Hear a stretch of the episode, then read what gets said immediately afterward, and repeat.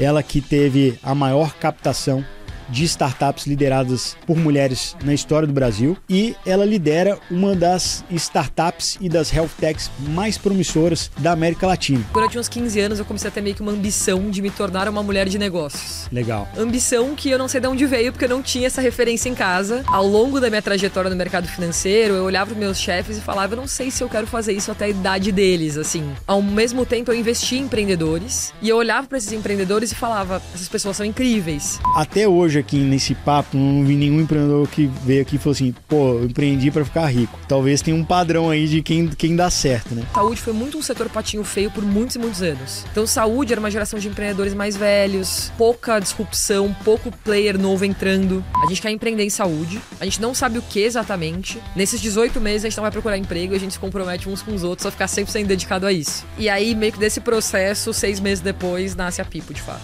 De a mulher tem que ser perfeita, a mulher não pode errar e empreendedorismo em geral definitivamente não é sobre isso. Você tá ali, você vê uma mulher, né? bons exemplos, você fala, meu, posso estar tá lá. Para mim, isso na minha trajetória foi muito marcante. Trabalhar com mulheres incríveis, no fundo, me motivava e falava, olha, eu posso ser uma mulher incrível também.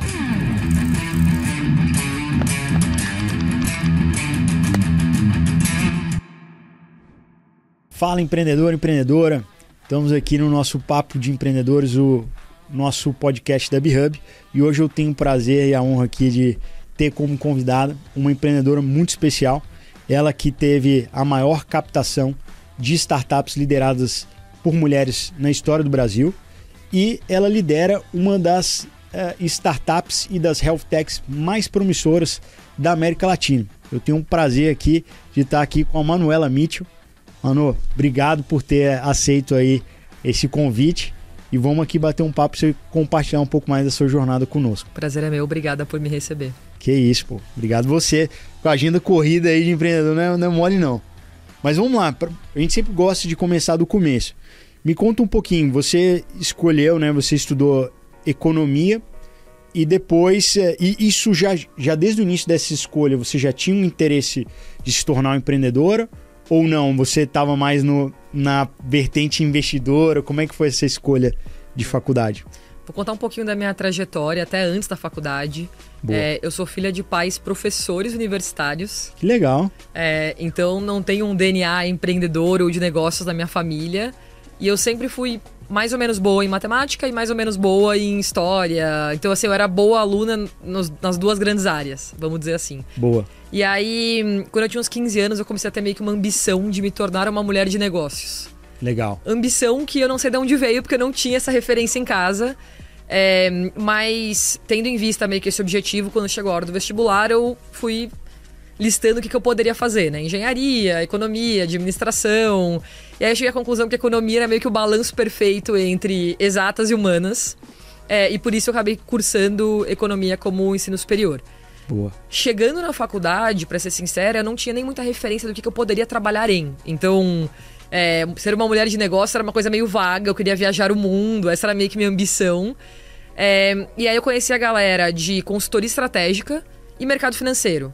E aí, basicamente, eu vi que eram as duas carreiras ali na época que eu estudei, que não tinha muito um, quê empreendedor, que as pessoas é, buscavam esse lugar mais de mulher de negócios. Perfeito. E eu cheguei à conclusão que o mercado financeiro era um lugar que eu achava que fazia mais sentido pro que eu gostava, né? Mais Sim. número, mais analítico, mas ao mesmo tempo é, um pouco mais dinâmico, onde os projetos eles continuavam, porque você investia e seguia olhando para a empresa. E aí, quando eu me formei, já tinha estagiado em mesa, estagiado em private equity mesmo acabei me tornando uma investidora de private equity. E aí eu fiquei quase oito anos, nove anos fazendo isso antes de empreender. Pois é, eu vou querer saber um pouco disso também, né? Porque é, dentro da, da indústria de private equity, você trabalhou em dois grandes fundos, referências, é, Temasek e, e, e, também a Actis, né? Que, salvo engano, foi um dos primeiros investidores da própria XP, né? Que uhum. é um dos uhum. maiores cases de empreendedorismo aqui. E, e, e lá como é que foi isso? Porque eu acho que ali você já começa a se envolver em alguns setores, tanto educacional, que pô, agora se contando que tem esse viés da família, como também de saúde. Uhum. Como é que foi isso? Você que puxou isso? Foram oportunidades que foram traindo, uh, colocaram para você? Como é que foi isso? Eu diria que foi mais o acaso do que foi uma vontade minha de, de me especializar em saúde. É, mas foi um acaso que explica muito de onde eu tô hoje, da minha trajetória ao longo da vida. Então, é, em geral, no mercado financeiro, saúde e educação sempre andam muito juntos enquanto setores. Acho que pela questão de propósito, impacto é, e por também serem setores um pouco mais complicados e regulados do que vários dos outros, como é consumo, serviços financeiros é, e por aí vai. E aí eu acabei me especializando, trabalhei nos dois fundos bem focada nisso. No segundo fundo que eu fui trabalhar, que era a Actis, eles tinham um DNA muito forte de serviços financeiros. Investiram na XP logo no começo, investiram na Stone logo no começo. É, e aí eu acabei também me expondo um pouco ao contexto de serviços financeiros. E foi muito bom para mim essa experiência, assim, no sentido de me dar um, um viés e um olhar de negócio muito importante, assim, que, como que o negócio funciona, como que ganha dinheiro, como que lucra, é, quais são as alavancas que explicam por que, que o negócio gerou receita. Então, me deu um framework, assim, muito poderoso para empreender depois, mas também me ensinou um pouco do que eu não queria, assim, então... É, ao longo da minha trajetória no mercado financeiro, eu olhava para meus chefes e falava, eu não sei se eu quero fazer isso até a idade deles, assim. Uhum. É, e ao mesmo tempo eu investi em empreendedores e eu olhava para esses empreendedores e falava, essas pessoas são incríveis. É, eu quero muito me expor a esse contexto, a questão de construção, de ver pessoas construírem empresas e venderem essas empresas para fundos e etc. Me dava é, tipo, muita vontade de fazer alguma coisa parecida. E aí que começou um pouco da mosquinha que me picou e demorou uns anos para de fato virar é, o empreendedorismo. Boa. In interessante aqui é um, um, ponto. Eu acho que assim, conversando com outros empreendedores, acho que isso, isso é, é algo que, que volta sempre. Né? Tem alguns motivadores. Eu, até hoje aqui nesse papo, não vi nenhum empreendedor que veio aqui e falou assim, pô, eu empreendi para ficar rico. Talvez tenha um padrão aí de quem, quem dá certo, né? Mas normalmente é, é um pouco disso. Tem, tem alguns que é, cara, eu queria causar impacto, queria fazer algo grande, apaixonou pelo propósito. E tem muitos que é assim, poxa, se inspiraram em, em um determinado modelo, né, em uma jornada e falando, cara, é, é isso que eu quero para mim. Uhum. No seu caso, até a partir, certamente você foi exposta a grandes cases de empreendedorismo, como você estava contando. Uhum. XP Stones são dois dos maiores casos aqui. Mas teve algum trigger, algum modelo, alguém que, você, que te inspirou, falou, poxa, isso daqui é uma coisa que fez seu coração bater mais forte? Teve algum momento ali que virou a chavinha? Como é que foi isso? Acho que tem dois cases de empreendedores, é, de pessoas empreendedoras que foram muito. me deram muita vontade de fazer parte daquele time que eu estava investindo. Mais do que ser uma empreendedora, quase que uma vontade de falar, eu quero largar meu emprego e eu quero ir para lá. É, o primeiro foi Descomplica, que foi uma empresa que eu olhei e o Márcio é muito bom de pitch. Então ele é um cara muito bom, ele é muito articulado, ele é professor. É, eu lembro dele falando sobre o que ele queria pro Descomplica e eu falava assim, cara, isso aqui vai mudar o mundo, né? Então, acho que é a primeira vez que eu me conectei com alguém de fato inspirador e visionário. Sim. E o segundo case que explica muito também da vontade de empreender foi Eleve Educação. Legal. Que também foi um case lá do Rio. É, também um grupo de professores que veio de um cursinho, depois se conectaram com o fundo de Gera, que era um fundo de duas empreendedoras lá, e acabaram criando uma escola super grande, foram investidos por Private Equity, depois fizeram M&A. É, e foi muito inspirador ver o grupo que construiu um negócio muito pequeno ver um negócio muito grande. É, e eu acho que essas duas convivências me deram muita vontade de empreender, assim. É, e acho que explica muito porque eu queria me inspirar naquela trajetória e fazer alguma coisa parecida. O propósito de saúde, ele veio para mim num segundo momento, assim. É, eu acabei sempre cobrindo saúde, mas saúde foi muito um setor patinho feio por muitos e muitos anos. Então, saúde era uma geração de empreendedores mais velhos, é, pouca disrupção, pouco player novo entrando, é, é, tem muita credibilidade, muita coisa. E aí eu acabei olhando para um, investir em saúde no Brasil muito tempo numa tese muito específica, que era eu queria encontrar uma empresa que olhava para fraude em plano de saúde. É, e eu fiquei olhando essa que tese. É um baita problema, inclusive, né? Baita problema, super relevante. E aí, em 2017, eu comecei a olhar para isso com um sócio que trabalhava no fundo que eu trabalhava. A gente ficou um ano olhando, não encontrou nada. E aí meio que deu um estalo, assim, putz, eu acho que talvez eu poderia montar alguma coisa eu tô muito convencida que isso aqui vai ser uma coisa grande. E aí em 2018 eu saí para empreender, e aí ficou mais ou menos um ano entre a ideia de empreender em fraude de saúde até de fato criar Pipo, que não é sobre fraude de saúde só. Boa. Cara, interessantíssimo, né? Então, então, então você vê. É, e que coragem, né? Porque assim, você decidiu empreender e depois você ainda estava maturando um pouco a tese, o que, que você estava querendo fazer. E me conta uma coisa, você chegou a pivotar ou, é, na verdade, você ainda estava nesse momento de estudo, de aprofundamento, ou você já estava uma empresa já formalizada e você já tentando né, alcançar né, esse primeiro objetivo do Product Market Fit? Como é que foi esse? Eu tinha um CNPJ e eu tinha um contrato social. Então não sei se isso caracteriza ter uma empresa ou não. Ali, então, é. Justo. É, mas era muito, muito incipiente. Então era só eu e o Thiago, que é um dos cofundadores da Pipo. E a gente tava.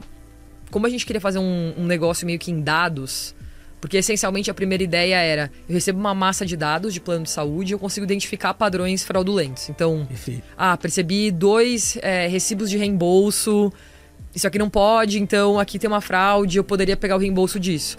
Só que essa ideia ela era totalmente dependente de conseguir dados. Então a primeira coisa que aconteceu foi eu saí do emprego, a gente montou o CNPJ, contato social, o Thiago estava na MBA, eu estava no Brasil, eu montei uma apresentação comercial de cores muito duvidosas e, for e formatação muito duvidosa e comecei a visitar uns planos de saúde pequenos e falar que a gente tinha um sistema de fraude, mas que a gente precisava fazer uma POC com uma base de dados. É, e aí a gente foi rodando, rodando e a gente começou a perceber que ia ser muito difícil vender para plano. E aí que a gente falou, putz, eu não acho que isso aqui é uma ideia grande o suficiente que tá no timing certo, sabe? O why now eu acho que é uma coisa muito importante também de empreender. É, e aí em 18, final de 19, começo de 19, ali final de 18, a gente chegou à conclusão de que, meu, não era isso. Fechamos o CNPJ, é, sem ter ganhado um real de receita e sem nenhum data point daquela base de dados. E a gente assinou um contratinho de gaveta, eu e o Thiago, e o Vinícius, que já tinha virado cofundador da Pipo nessa época, dizendo assim: olha, a gente quer empreender em saúde, a gente não sabe o que exatamente, a gente vai ter 18 anos de aprofundar em saúde na tese, encontrar uma tese e empreender. Nesses 18 meses a gente não vai procurar emprego e a gente se compromete uns com os outros a ficar 100% dedicado a isso. É, e aí, meio que desse processo, seis meses depois, nasce a Pipo, de fato. Meu animal. Vários aprendizados é, do que, que você disse agora. Primeiro, uma coisa que você disse que eu concordo absolutamente é timing essencial. Uhum. Né, o why now, né? Por que, que o seu negócio faz sentido agora? É uma das respostas mais importantes que todo empreendedor precisa responder. Uhum. Então, por exemplo, ouvindo também esse caso, poxa, eu tenho certeza absoluta que se fosse hoje você teria captado um bom recurso no PPT com a mesma tese, simplesmente porque AI avançou muito, os modelos avançaram muito. Uhum. Então, com certeza hoje há uma propensão também das próprias é, é, seguradoras para terem aí iniciativas potencializando ali é, é o uso de dados para né, mitigar risco de fraude, mitigar ali é, dispêndio de caixa. Então, uhum. É, concordo totalmente. E a segunda parte que eu acho muito interessante é, poxa, você fez um acordo que não é trivial. Uhum. 18 meses sem procurar emprego, naturalmente eu imagino sem receber salário, uhum. não é algo trivial. Como é que você encontrou os seus co-founders? O que que uniu vocês três? Bom, foi só empreender em saúde ou teve algo mais? Então, eu e o Thiago a gente se conhece há bastante tempo, então a gente foi colegas de USP no curso de economia. Então a gente se conheceu no primeiro dia de aula, ficou super amigos. E ele foi a primeira pessoa que, quando eu comecei a olhar para esse negócio de fraude, eu falei, vou ligar para ele pra gente pensar nisso juntos. Porque eu sabia que ele queria empreender, a gente era super, tipo, conectado e alinhado em relação ao propósito de negócios e como a gente trabalhava. É, e eu sempre também pensei em empreender com outras pessoas, porque eu acho que é uma jornada que, pra, que ela pode, pode ter pessoas que aguentam fazer ela de maneira solitária, mas ela já é o solitário o suficiente para você fazer ela sozinha. Então. E dolorido também, né? É, é, bom você ter um ombro amigo. Né? É bom. E o Vini foi meio que um, um processo que explica explicado por duas coisas. A primeira, quando a gente montou a primeira empresa, a gente falou precisa ter alguém técnico. Então era muito difícil conseguir entender assim no detalhe a nuance de rodar um MVP e tentar coordenar esse MVP com pessoas técnicas sem ser técnico. Eu tinha muito sentimento de estar me passando para trás o tempo todo. E aí a gente falou, não, precisamos de alguém. E aí quando a gente começou a buscar, é, o Vini foi apresentado por um amigo em comum, e aí a gente começou a conversar, também foi super conexão rápida, e aí o Vini tomou a decisão de vir. O Vini era um dos primeiros é, engenheiros do Nubank. Então, Animal. o Vini entrou no Nubank quando tinha, sei lá, 20 engenheiros. Pô, e... quase founding team ali do time de tecnologia. E, e foi pra... Pô, ele deve ser, ser bravo, porque assim, quando o Nubank entrou aqui, primeira coisa, poxa, eles usavam uma linguagem que era só deles, né? A linguagem de programação do Clojure, né? Uhum. Então, com certeza é uma é fera, estudioso. Estudioso pra caramba e, e o Vini é, foi engraçado porque ele já tinha surfado uma onda de muito crescimento lá, tinha passado 10 milhões de contas quando, quando a gente começou a Pipo. Mas ele tinha muito a questão do propósito em relação à saúde, né? Do impacto de saúde poder ser muito maior que o impacto financeiro. E aí ele tomou a decisão de também virar co-founder, e esse foi um pouco do processo de, de nós três nos juntarmos. Animal, animal. E, e, é, e eu acho que uma coisa legal também dessa questão de 18 meses é, uma, você colocou a barra alta de compromisso, né? De assim, uhum. cara, nós vamos fazer esses 18 meses e acordou isso. É, naturalmente, pô, pelo que você está contando também, só dos credentials aí você vê que eram, pô, a barra alta também do, do nível do, dos cofundadores. Uhum. E me conta uma coisa, é, é, esse aspecto do propósito de saúde, isso também foi super relevante. Conta para nós um pouco, né, como é que foi esse processo do início da Pipo, os primeiros dias ali até, bom, tivemos ideias, veio a sacada da corretagem, da, uhum. de ser uma corretora com uma base tecnológica centrada no cliente. Uhum. E aí, como é que foram esse início ali de colocar a mesa de pé uma vez que você já estava com o time formado? Boa. Eu brinco que o começo da Pipo, assim, os primeiros seis meses, né? Que ainda nem era formal como Pipo, o nome da empresa, é um sentimento meio de trabalho de faculdade. Boa. Porque. E acho que é por isso que o contrato de 18 meses ele foi importante pra gente enquanto Pipo. Porque, como você não tem salário, você não tem receita e você não tem perspectiva. é, eu acho que a pior coisa que pode acontecer com você e com seus sócios é desconfiar que as pessoas não estão com o mesmo nível de comprometimento do que você. Verdade. E aí eu acho que quando você meio que coloca no papel e faz um, um, um acordo ali do tipo, ninguém vai procurar emprego, todo mundo tá em paz que pelo menos ali está sempre sendo dedicado. E aí o começo da BIP foi muito isso. Sempre, sempre se encontrava na minha casa. Minha casa tinha um escritório, um quarto adicional. A gente pegou, botou uma lousa gigante na parede, tinha três é, lugares pra gente trabalhar. E a gente sentava e a gente ia definindo qual é a estratégia, qual é a visão, é, por que, que é uma corretora, o que, que eu preciso para ser uma corretora. Uma corretora é uma figura regulada, tem que ter, é, tem que ter uma, um diretor técnico, que tem que ter a SUSEP, é, que no caso da PIP sou eu, então eu tive que tirar uma prova, tirar uma carteirinha, abrir uma corretora formalmente. Então, todo esse processo de concepção foi muito nós três. Até que de fato a gente chegou à conclusão de que dava. A gente estava com convicção de que fazia sentido rodar uma POC com tech. Então a gente vendeu os primeiros contratos da Pipos com zero tech. Então a gente literalmente fazendo a implantação do contrato, a administração do contrato de, de seguro, né, para empresas muito pequenas, empresas familiares, diga-se de passagem. E aí quando a gente falou, tá, o que a gente acha que dá para automatizar desse processo? É isso, isso, isso. A gente começou a contratar pessoas engenheiras. E aí a gente começou a fazer de fato um, um, um MVPzinho. E aí tem mais uma curiosidade. A primeira pessoa que a gente contratou foi uma pessoa designer. Olha só. E eu acho que essa foi uma sacada muito boa pra Pipo, assim, por vários motivos. Porque, hum, dependendo do business que você tá, às vezes mais do que provar que a tecnologia é capaz de fazer aquilo, porque às vezes você já sabe que dá para fazer, você precisa meio que tangibilizar o jeito que aquilo se parece a experiência do cliente. Perfeito. Perfeito. E hum, o Greg, que foi nosso primeiro funcionário que tá na Pipo até hoje, ele literalmente fez as telas e criou, tipo, mockups que as pessoas clicavam e meio que parecia, que estava acontecendo as coisas, só que não estava acontecendo nada, porque era tudo, era tudo feito por design. É, que é um, um software na época chamada, chamado Marvel, que até a gente brinca que foi o nosso Marvel, o primeiro produto que a gente teve e tal. E foi muito bom pra gente conseguir testar, e depois vieram os engenheiros, e aí depois foi crescendo a pipa. Muito bom. Poxa, então, olha, olha, olha só, né? Às vezes a gente complica demais até a gente empreender, a gente quer alguns pontos de validação. Cara, não é assim. Então, vocês uniram vocês três, pô, queremos empreender em saúde. Daí vem a ideia da corretora. Cara, aí vocês estudam, veem, veem quais os requerimentos, fazem vocês mesmos. Um dos princípios que eu mais gosto do Toyotismo é o Genshi Genbutsu, né? O See for Yourself. Uhum. Pô, tem um valor você mesmo passar por aquele struggle, por aquela dor, sentir como é que é o processo. E também adorei essa sacada do design. Porque, primeiro, você consegue tangibilizar, materializar. Uhum tanto a jornada do usuário como o seu produto de fato com a base tecnológica. Então, muito interessante, muito interessante. Às vezes é, a gente fica no campo das ideias e na elucubração técnica muito tempo antes de colocar em prática. Uhum. Acho que vocês foram o contrário, né? Conseguiram com isso ser muito enxuto, efetivo ali, né? Uhum. No, no valor inicial. Muito bom. E legal. E aí me conta o seguinte. Bom, se a gente já está começando a iterar ali nesse MVP, né, nesse produto mínimo viável, quando vem a captação? E como é que foi esse desafio para você?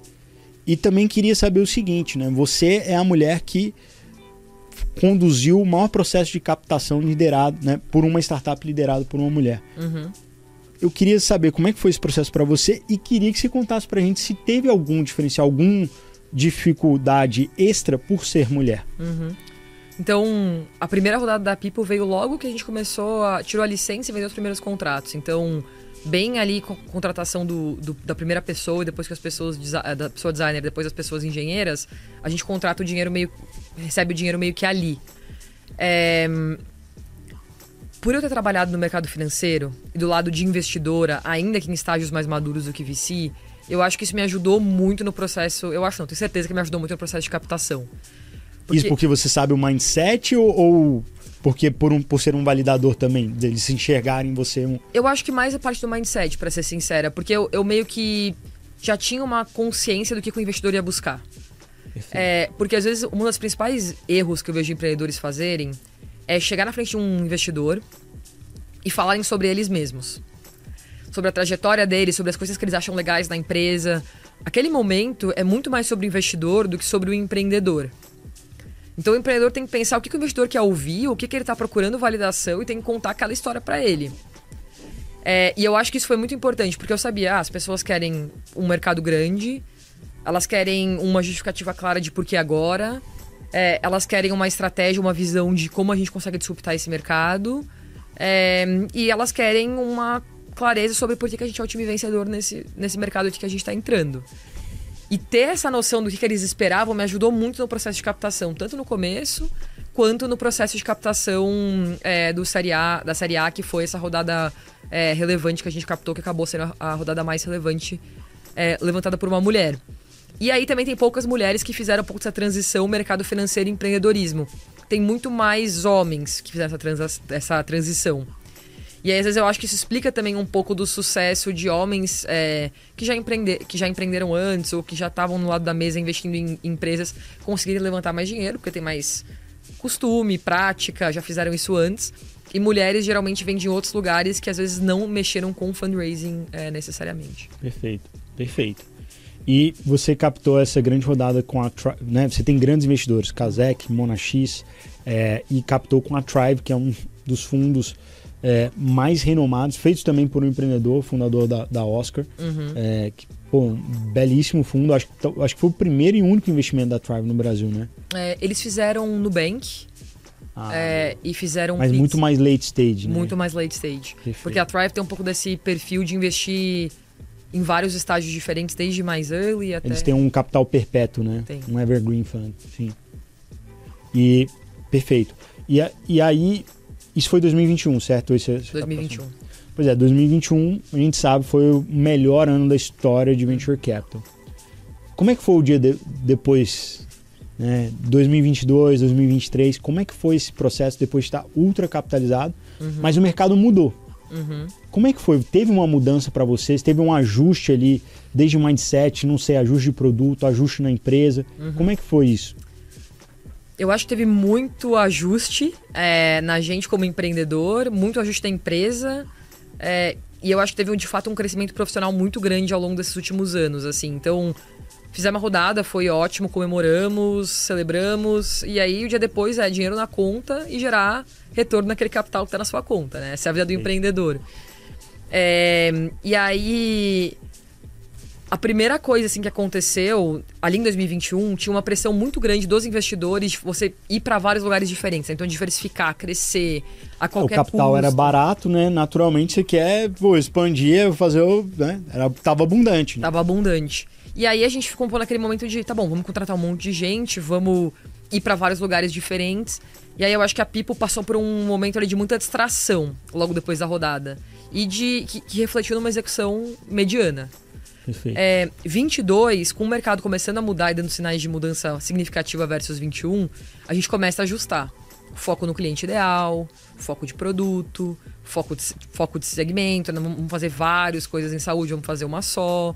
Então, uma série de coisas ali vão e a 2022 melhor que 21. E aí 23 eu acho que foi de fato quando a gente falou, não, tem que ser foco, foco mesmo. Então, um exemplo, a Pipo hoje foca em empresas que a gente chama de médias e grandes é, aqui no Brasil. Então, empresa de 600 a 3 mil funcionários é o nosso sweet spot, ainda que a gente atenda empresas de 100 é, para cima. Quando a gente olha para essa empresa aqui de, de 600, que é nosso cliente ideal, em 2022 a gente focava em vender para ele, mas a gente tinha uma carteira de empresas de 20, 30 funcionários que a gente manteve. Em 23 a gente falou, não basta só focar comercialmente, o pós-vendas gera muita, muito desfoque. Tem uma operação inteira focando num cliente que eu nem vendo mais e que não vou evoluir produto para nada.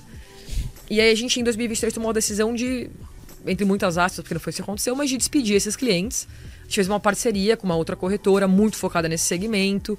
É, os clientes foram para essa corretora, muito melhor atendidos que a Pipo. E a gente conseguiu ganhar foco adicional para focar nesse cliente. E aí 23 foi o melhor ano da história da companhia, em termos de é, receita adicionada, retenção, margem bruta.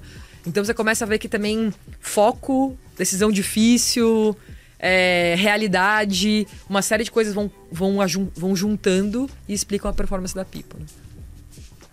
Genial, mano. Acho que assim, tem, tem várias coisas que você traz dessa, desse comentário, dessa, dessa resposta sua agora. Em primeiro é, pô, muito admirável o seu autoconhecimento, o seu senso crítico e como você encarou a realidade, né, a brutalidade dos fatos no e crua, né? Uhum. Isso é essencial, né, pra gente... Pô, o mercado mudou completamente o que, que o mercado, né, e, e, esse exercício de empatia, de colocar no lugar do investidor é muito importante, né? Porque no final do dia também estamos alocando capital e precisamos entregar esse retorno, né? Uhum. Então, muito bacana que você analisou, entendeu o ponto, falou, cara, agora é momento de foco e tomou uma série de decisões difíceis e que, olha só, tá dando fruto. Uhum. Então, você tem esse momento difícil de ajuste ali no meio desse inverno e a partir desses ajustes você vê como deu certo. Mas é duro tomá-los, né? Então, cara, é, é belo, um, um, ótimo exemplo, assim, acho que para qualquer empreendedor, né? Porque, uhum. assim, você tem os CEOs de tempos de paz e você tem os CEOs de tempo de guerra. E claramente a gente esteve em tempos de guerra ao longo desses últimos anos, né? E, e eu acho que tem uma coisa também que, se, se me permite adicionar a essa claro. resposta, eu vejo muito a gente, enquanto empreendedor, sempre tendo a referência do empreendedor é, que é meio inatingível. Perfeito. Então, assim, você pensa nos livros e nas pessoas referências de empreendedor. Você vai ter, sei lá, o Elon Musk, o Bill Gates, o Mark Zuckerberg. Fácil, né? Essa barra, né? Tá de boa, né? Steve Jobs. é, e aí, assim, você olha e você fala assim, literalmente, eu, eu costumo dizer muito isso, assim, é mais fácil você ganhar na Mega Sena, estatisticamente falando, do que ser o Elon Musk. Com certeza. Tá um para 50 milhões versus um para 8 bilhões, sei lá, de seres humanos que a gente tem na Terra. E aí, e a gente só vê no mundo de hoje, a gente tende a ver sempre aquela parte fácil e perfeita e a parte do sucesso, né? Então a gente celebra o sucesso sem conhecer a trajetória. E, e os tempos e movimentos também, né? A gente se compara o capítulo 100 da pessoa e a gente tá no capítulo 2, 3. E, e aí você vai vendo aquelas coisas e, e, e, vai virando você como empreendedor nesses momentos de decisão difícil uma coisa muito esmagadora para você enquanto empreendedor. Você vai falando assim, será que sou eu? Será que eu não consigo ter esse sucesso? Essa decisão difícil, será que eu tenho que tomar? E, e aí, eu acho que essas comparações, às vezes, elas mais fazem mal do que elas fazem bem. Porque você se coloca num lugar meio que inatingível, assim, de você nunca vai ser aquela pessoa. Então, por exemplo, quando eu passo por uma situação muito difícil, uma decisão muito difícil, às vezes eu penso assim, cara, que empreendedor que eu conheço aqui na minha rede, que eu sei que comeu o pão que o diabo amassou, sabe? E eu vou marcar um café com ele pra me reenergizar um pouco de, meu, tá. É difícil, sabe assim? É, e às vezes eu acho que essas histórias elas deveriam motivar, principalmente as pessoas empreendedoras, quase tanto quanto é, as histórias de sucesso. Porque quando você estiver num momento tão difícil, você pensa assim, putz, eu não sou a única pessoa que está nesse momento difícil. Tem um monte de gente lá e faz parte do sucesso é, no final. Perfeito. Ó, ó, ó, ótimo advice. E, e, Manu, você hoje se tornou uma grande referência de pessoa empreendedora, também de mulher empreendedora. Uhum. Né? E você advoga, inclusive, que a gente precisa ter mais mulheres empreendedoras. Uhum. É, o que, que você traz que você acha que talvez a gente tenha menos mulheres empreendedoras? Isso é, é, é porque a gente naturalmente a gente vem de um, um histórico machista, né? E, mas também o, o que mais que tem nessa equação? E o que, que a gente precisa mudar enquanto sociedade, mudar enquanto ecossistema empreendedor para que a gente tenha mais um ambiente mais diverso? Eu acho que a gente tem várias questões que explicam, assim, né? Meio multifatorial, mas acho que a gente carece de referência de mulheres empreendedoras ainda. E eu acredito muito nesse negócio da referência de você tá ali, você bons vê uma exemplos, mulher, né? bons exemplos, você fala, meu, posso estar tá lá. É, então, para mim, isso na minha trajetória foi muito marcante. Trabalhar com mulheres incríveis, no fundo, me motivava e falava: olha, eu posso ser uma mulher incrível também, sabe? É, acho que esse é um ponto relevante e acho que a gente está começando a ter mulheres referen é, empreendedores referências, então eu espero que ao longo dos próximos anos isso mude. Eu acho que tem uma questão meio geracional mesmo de entrada da mulher no mercado de trabalho, é, de, de, disposição da mulher de tomar risco e o jeito que a gente às vezes é ensinada, né? Acho que a mulher ela acaba se, sendo criada de um jeito muito mais conservador de a mulher tem que ser perfeita, a mulher não pode errar. E empreendedorismo em geral definitivamente não é sobre isso. Definitivamente. É, então eu acho que também tem uma questão de ajuste, assim, até o que, que a gente. como a gente cria mulheres, né? E o que, que a gente espera delas e como a gente estimula elas ao longo da, da criação e do, e do florescer de uma, de uma mulher versus é, o que a gente faz às vezes com um menino. É, e eu acho que é uma questão de tempo, assim. Eu acredito muito na questão de processo, né? É, mais mulheres entrando no mercado de trabalho, mais mulheres nas universidades ocupando espaço, mais referências. Eu, eu tenho bastante convicção que daqui a 20 anos vai ser um ecossistema de mulheres empreendedoras bem diferente do que o, o, que, eu acabei, o que eu acabei entrando há 5 anos atrás. Boa. Olha, primeiro, parabéns por você estar fazendo esse papel. Eu concordo com você totalmente, a gente precisa de grandes exemplos. Então, assim, eu decidi empreender porque eu conheci o Davi Vélez e eu tive a oportunidade, Davi Vélez, o fundador do Nubank, e eu tive a oportunidade de servi-lo enquanto eu estava trabalhando no Pino Neto. Isso mudou minha vida, porque olhando para ele, vendo o um negócio, cara, o nível de coragem que ele tinha naquele momento, que era uma missão impossível. Hoje todo mundo vê isso com trivialidade. Tem um monte de bancos digitais e claramente o Nubank mudou o mercado. Uhum. Cara, mas você vê isso de perto. O cara colombiano não era brasileiro numa casinha, querendo brigar com o Itaú, com o Bradesco, com os cara, alguns maiores conglomerados empresariais do Brasil e da América Latina, direto de uma casinha, um sobradinho ali na rua Califórnia, no Brooklyn. Cara, o cara foi peitudo pra caramba. Uhum. E é, isso mudou minha vida. E do lado dele tinha uma baita de uma empreendedora também, uhum. que eu acho que também é uma pessoa que também tá fazendo esse advocacy, que é a Cristina Junqueira, uhum. né? E guerreiríssima também, cara. É, lutadora pra caramba. Então acho que, pô, você divulga essa necessidade e você também atua, também sendo um exemplo e também colocando a importância. Então, parabéns demais por, por fazer isso. A gente realmente precisa de mais é, exemplos como esse você está sendo. Né? Então, continua o que é importante. Boa. Agora, voltando um pouco para Pipo e para o setor de saúde. O que, que você vê de tendências em saúde e em tecnologia em geral? Porque todo mundo agora, né? A gente saiu do web é, 3.0 para virou a inteligência artificial e assim virou assim pelo menos na minha vida acho que foi o maior hype que eu testemunhei até agora é, a inteligência artificial acho que é muito válido ainda mas assim é, acho que a gente está só scratching the surface acho que com certeza vai mudar muito mas acho que tem muita espuma aí Uhum. Queria ouvir um pouco da sua opinião. É... Então, assim, saúde é um setor desafiador pra caramba. Assim, eu brinco que empreendedor de saúde é, tem um lugar no céu. É, porque é, é, um setor regulado, é um setor muito tradicional, setor de credibilidade. É, e, e, tudo, né? Seja no cuidado de fato, seja com o médico.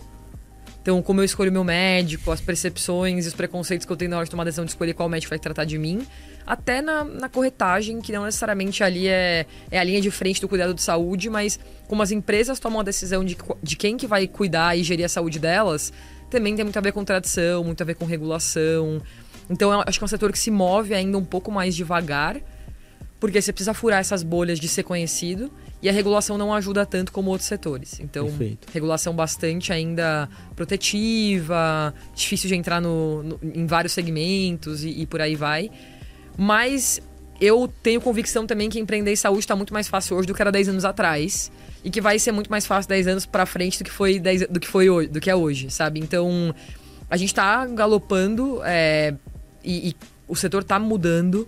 A gente está vendo gente disposta a testar mais. E muito porque a gente está num lugar ali de, meu, é, tá no talo. Reajuste de plano de saúde há dois, três anos na casa de 20% contra uma inflação de 5%. É. Então sobe cinco vezes mais que o salário. As empresas, cada vez mais esse, essa linha de benefício é super relevante dentro do PNL versus outras linhas de benefício. É, não temos meio que para onde correr, né? Todas as operadoras estão com reajustes nessas casas. Então, eu acho que a gente está chegando num lugar assim, já tentei tudo isso nos últimos tantos anos. Agora eu vou tentar alguma coisa diferente. E é por isso que eu acho que o Why Now, né, o porquê agora, empreender em saúde faz tanto sentido e tem tanto empreendedor em saúde hoje versus o que tinha é, alguns anos atrás, que era um, um, grupo mais seleto, assim, de empreendedores em saúde. Perfeito, perfeito. E, e, e quando você olha para a tecnologia em geral, tem alguma coisa que você fala, cara, isso daqui vai mudar a forma da gente empreender? É... Eu acho que pandemia foi uma coisa é uma faca de dois gumes para a saúde, né? É uma crise de saúde e ao mesmo tempo uma coisa que mudou o setor de saúde. Então, saúde digital não existia pré-pandemia. É, tinha empresa de telemedicina, tinha empresa que acreditava que era possível fazer isso, não tinha utilização, as pessoas não confiavam em saúde digital. Isso mudou 100%. Então, isso na cadeia como um todo, então, prestador, operadora, corretor, isso aqui revoluciona como que você pode fazer compra e gestão de saúde. Acho que a segunda coisa AI eu vejo bastante também espaço para redução de custo. Então, produtividade de um médico, que hoje é um, pedaço super caro é, da cadeia. É, várias funções operacionais, é, por exemplo, até a questão de fraude que você mesmo falou. É, AI é muito aderente como solução e como tecnologia para mudar a trajetória dessas coisas. É, eu acho que o desafio que a gente vai ter é o quão pensando nos language models, né, na parte mais é, tangível da AI pra gente hoje, que é o modelo de linguagem, o chat GPT, quão confortável eu vou estar de falar eventualmente com um médico que eu não sei que, que, que não é o médico, sabe? Perfeito. Então eu acho que é um pouco da mesma barreira da saúde digital, assim, é, uhum. é, e a gente vai passar lá em algum momento, mas não sei se vai passar lá esse ano ou se vai passar em cinco, entendeu? Boa, boa. Ótima reflexão. Bom, cara, o papo tá muito bom. Mas vamos para a última pergunta antes do nosso bate-bola rápido aqui. Qual o conselho que você daria para uma empreendedora, um empreendedor que está ouvindo a gente, e a partir de todos esses desafios, superações, essa jornada brilhante que você está tendo com a Pipo, assim, o maior aprendizado, assim? Eu acho que o maior aprendizado para mim foi muito se apaixonem pelo problema é, e não pela solução. Porque provavelmente você vai ficar preso nesse problema durante alguns anos. Prepara ali um, uma década, duas décadas de tempo mínimo que você vai ficar dedicado a esse desafio. E eu acho que isso é muito importante, dado o imediatismo que a gente tem na sociedade, às vezes, Verdade. com algumas coisas hoje. Porque empreender, eu sei que é mega clichê isso, mas é uma montanha russa mesmo. É, e que, às vezes, a maioria dos dias tem gente puxar para baixo mais que para cima, assim. É... A maioria dos dias e a maior parte dos dias em si, né? É, acho que são poucas pílulas ali e, e, que fazem diferença também, que dão, né? Pô, um feedback de um cliente, cara, que você ajudou. Pô, isso é lindo de saúde, né, cara? Você impactar, pô, é na veia ali, o impacto pô, na vida das pessoas, isso é, isso é demais, né? Te dá um, um extra boost ali, motivação para continuar, né? Sim, e acho que se você se apaixonar pelo problema tiver dedicado ali 10, 20 anos da sua vida, pelo menos falar, cara, isso aqui é, meu, é minha missão por esse período de tempo, eu acho que tem. Você deu um passo significativo na direção de. na direção certa de, de dar certo como empreendedor ou empreendedora. Perfeito. Perfeito. Tô com você. Ótima dica. Olha aí, gente, tá vendo? Pô, pessoal, cara, é, essa questão do imediatismo, é, ela é surreal, cara. Porque é, é, eu vejo isso assim, cara. Tem muita gente que quer empreender, é, pelos motivos errados, né? É, que é, pô, quero ficar rico rápido, uhum. quero é, ser meu próprio chefe. São motivos péssimos, porque na verdade, assim, você tem que ter um propósito, tem que ter realmente uma paixão pelo problema. Porque, assim, é duro pra caramba, cara. Uhum. E é solitário pra caramba. pra caramba. Se você não realmente não for apaixonado pelo problema, pelo propósito, é, é muito difícil você persistir. Eu vi um. um só para terminar esse, te, esse tema sobre empreendedorismo, eu, eu, li um artigo uma vez que me marcou muito, assim. Que ele falava sobre três características que todo empreendedor bem sucedido tinha. Uma era a automotivação. Muito por conta desse negócio que a gente acabou de descrever, que é dias difíceis são muito mais comuns que dias bons. Então, se você não for automotivado, a chance de você conseguir dar certo como empreendedor, eu acho que ela é muito baixa. Perfeito. A segunda coisa é um nível mu muito crítico consigo mesmo, então querer melhorar o tempo todo e ter uma, uma busca constante por ser um empreendedor melhor do que você era ontem. É, e ser, é um pouco é uma mistura de autocrítica com síndrome do, do, do impostor. É, e junto. É, e a terceira coisa era o seu trabalho acaba sendo um lugar de prazer e que te define é, no nível pessoal, porque você vai gastar muitas horas trabalhando. E eu acho que, assim, é, não sei se eu sou uma empreendedora bem sucedida ainda, não sou, mas. Oh, imagina, se não for quem que é, tá doido. E, mas eu acho que eu tenho muitas essas três características. E eu acho que é uma boa reflexão para todo mundo pensar se tem, assim, porque eu acho que essas três características explicam muito o que, que você vai enfrentar. Concordo totalmente, mas eu, eu vou extrapolar um pouquinho. Eu acho que isso vale para qualquer pessoa, para qualquer carreira, até para pessoa que quer empreender na, na própria carreira. São, são três características muito positivas né? E que eu acho que são desenvolvíveis. Uhum. Né? Assim, cara, eu já apanhei pra caramba para chegar até aqui. E em vários momentos, cara, fiquei até doente, assim, entendeu? Então, você começa a, a ver a importância de se cuidar, de, pô, cara, fazer uma análise e ver, cara, pô, você tem que uhum. começar a enxergar, fazer um zoom alto. Tem uma série de técnicas que eu acho que isso daí vale, é, acho que é essencial mesmo para empreendedor, mas acho que vale para todo mundo que no final do dia a gente também está empreendendo na nossa carreira, né? Então acho que é Concordo. um baita advice. Bom, agora chegamos aí ao nosso bate-bola, jogo rápido aqui. E eu tô curioso para saber aqui, né? Então, primeira pergunta, qual que é a empreendedora ou empreendedor que te inspira? Hum, posso responder minha mãe? Apesar Pode, ser professora, claro, ela é claro. empreendedora. Minha mãe foi uma pessoa muito importante é, para minha trajetória, acho que uma mulher tem uma força muito incrível na trajetória pessoal e profissional dela. Que legal. E sempre teve uma carreira. E acho que quando eu falo da onde veio essa coisa de ser uma mulher de negócios, assim, com certeza foi muito dessa carreira de mulher de negócios dentro do campo dela que ela teve. Que legal, que legal.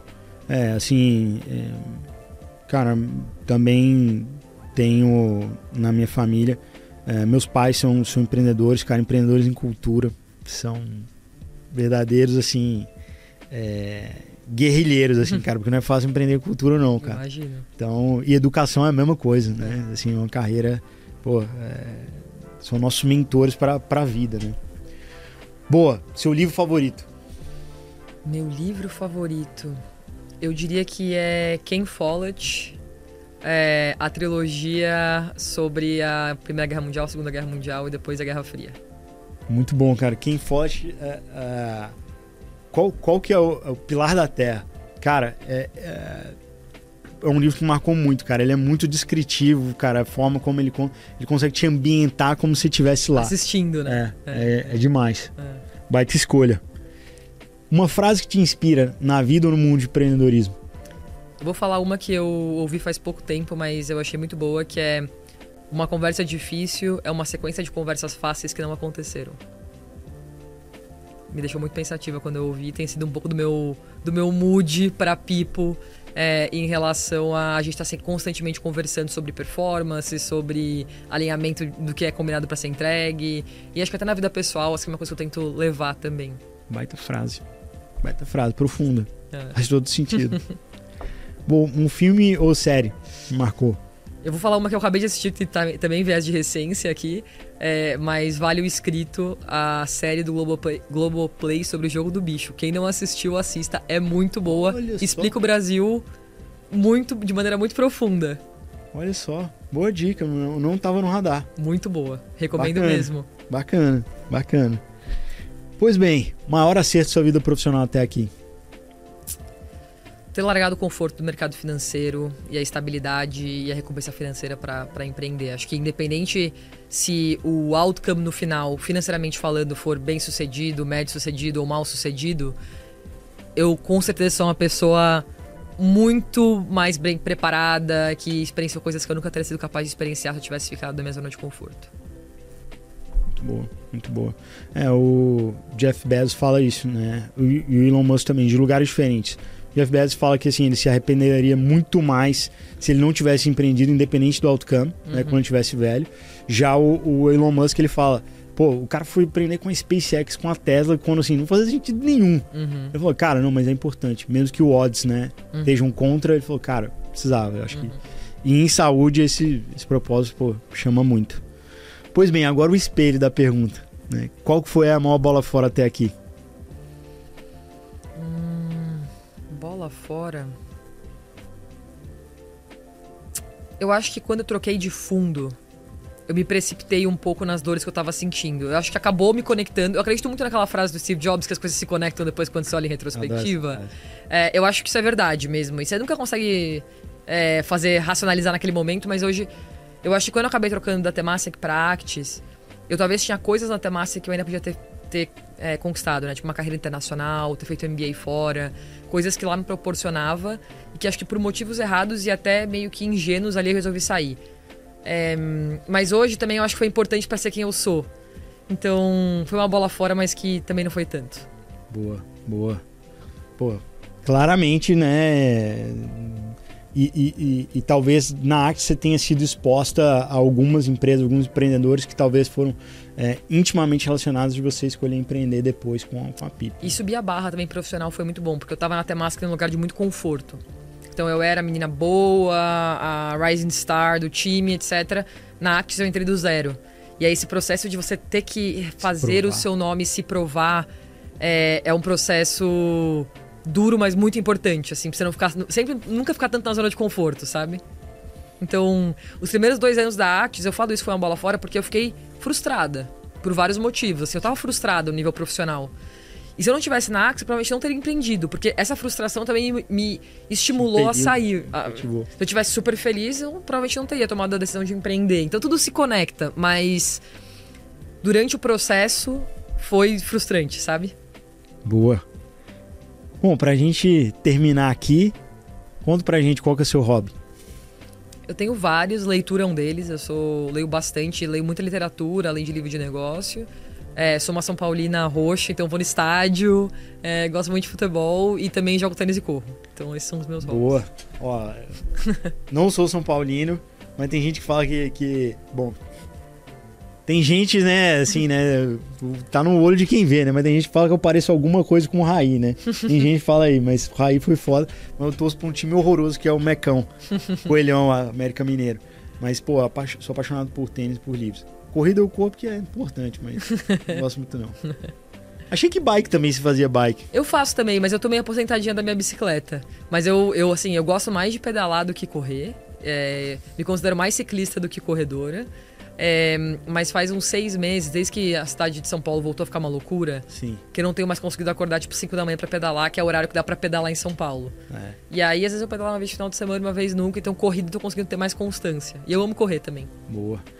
Boa. Excelente, mano. Obrigado demais por Obrigado. compartilhar da sua jornada conosco. É um baita exemplo pro nosso ecossistema empreendedor.